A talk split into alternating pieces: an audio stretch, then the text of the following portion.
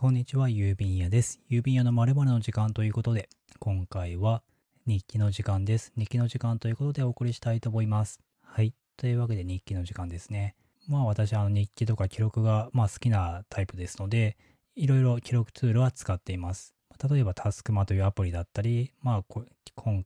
前回か、前々回とかにまあ話してロームリサーチとか、あと Day1 ですね。あとまあ紙の日記も使っていて、まあそれは家族で、まあ交換日記じゃないですけど、同じ日に同じような日記を、まあどっちかというと育児日記ですね。子供がこんなことをしたよとか、そういうことを書くような日記も書いてます。で、えー夜にもですね、iPad Pro で、まあ GoodNotes ってアプリを使って、Apple Pencil で、まあ手書きですよね。手書きで、まあ、日記を書いてます。まあこれだけ記録ツールがあるとですね、んなんか自分の中にもある程度役割っていうのが決まってくるというか、まあさっきの家族の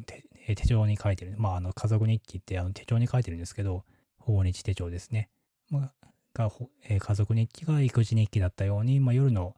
最後に寝る前に書いてる iPad Pro で書いてる日記も、まあ、自分の中でなんとなく役目っていうのが最近分かってきたような気がしています。で、夜の日記で何を書いてるのかっていうと、まあ今日あったことを本当に思いついたまま書いてるんですよね。今日はこういうことやって、ああいうことやってっていうのを、まあ時系列でも思い出しますし、まあそこに思いついて、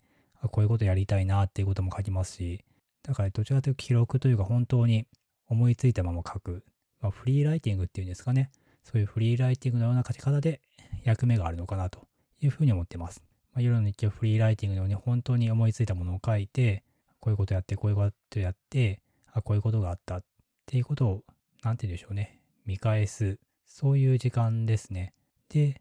例えばこういうことやりたいなと思ったら、えーそれもそのままもう日記に書いて、なんか記録じゃないなっていうことは特に考えないで、まあ、こういうことやりたいなとか、そういうことを書いて、で、次の日には日記を一応読み返すので、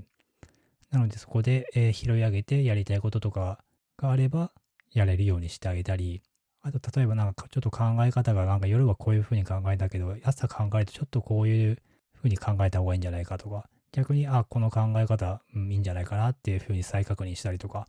そういういろいろな、うん、こう日記の役目っていうのがあるのかなと思います。他のアプリでもね、いろいろ一日の記録とか取ってるんで、夜に日記書く必要ないんじゃないかなって、自分でも時々ふと思ったりするんですけど、でもまあ、その一日夜に振り返ることで、なんて言うんでしょうね。やっぱり一日に区切りがつくというか、個人的にもそういう感覚がありますね。一日に、うん、個人的にいつもよく、例えで使ってるのは句読点を打つというか、で、また明日また新しい一日が始まると、そういうふうに思ってます。えー、まあですね、こういう大変な時期ですけれども、まあ一日一日、うん、まあ区切りを打ってですね、まあ一つずつ積み上げていくというのもちょっと変ですけど、まあ一歩一歩進んでいくっていうのが、まあいいのかななんて思ってます。いやー、でも本当大変な状況ですよね。私、あの、まあ最近あとテレワーク、うん、で、まあリモートで会議っていうんですかね、えーをやろうと、やまあやってたんですけど、まあなんか司会進行みたいなそういうことをやろうとした時に、ふと初めの最初の一言でね、こんにちはって言って、その後、郵便屋でって、ふと言いそうになっちゃいましたね。なんていうんでしょう、やっぱりこうパソコンの前で喋ってると、こう、ポッドキャストを撮ってる感覚にふとなるんでしょうね。っていうので、ちょっと本当に危なかったです。湯までちょっと言い言いかけたんで、本当にちょっと危なかったです。ね一体何を言ってるんだって多分会社の人は思ってた、思うと思うんで、いやー、いやーよかった。うん、本当によかったです。うん、完全だ、ええ 完全な脱線の話だったんですけれども、いやー、ねほんと最近はいろいろ大変ですよね。まあ皆さん、えー頑張りましょうということで、ちょっと最後口っぽくなってしまいましたが、えー最後にですね、えコメントの方が、えーいただきましたのでご紹介したいと思います。えーとですね、今回も、あやみさんからいただきました。ありがとうございます。えー第62回の作業ログの時間ですね。えー Roam Research で作業ログ取ってますよっていう話をしました。で、えー作業ログは前にアプリで開始と終了時にタッチして時間記録するのを使ってたけど、ログを見返さないなと思ってやめた。今は100年日記で、えーチェックボックスですね。チェックボックスを、えータスクっていうんですかね。チェックを一覧にすることで、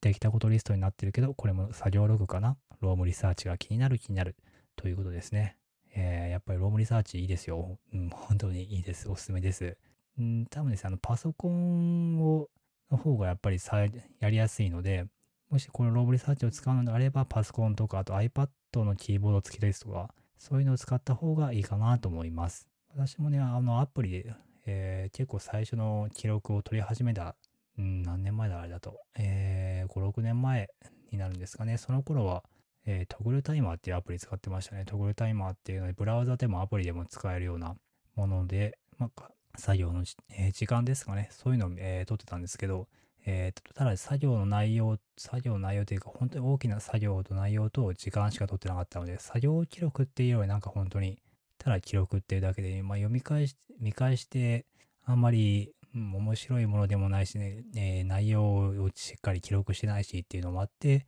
結局あんまり続かなかったんですよね。うん。で、そこから、えー、確かタスクシュートに行ってっていう流れがありましたね。やっぱりなんか内容とかそういうのがないと、うん、時間記録だけだと結構見返さなくなっちゃうのかなっていうのはありますね。やっぱり見返すメリットというか、まあそのメリットが楽しいとか役に立つとかそういうのが少しでもないとやっぱり、うん、習慣がつかないというかまあやっぱりね、やらないですよね。っていうのは思いますね。はい。えー、ではですね、皆様も大変かとは思いますが、えー、一日一日頑張っていきましょうということで、えー、お体に気をつけてお過ごしください。それではここまでお聴きいただきありがとうございました。ご意見、ご質問、ご感想などある方は、ひらがなで言うというカタカナでタイムですね。で、言うタイムタグでつぶやいていただくか、概要欄の方にあるマシュマロの、えー、匿名で質問できるサービスなどをご利用いただければと思います。はい。では、ここまでお聴きいただきありがとうございました。ゆうびやでした。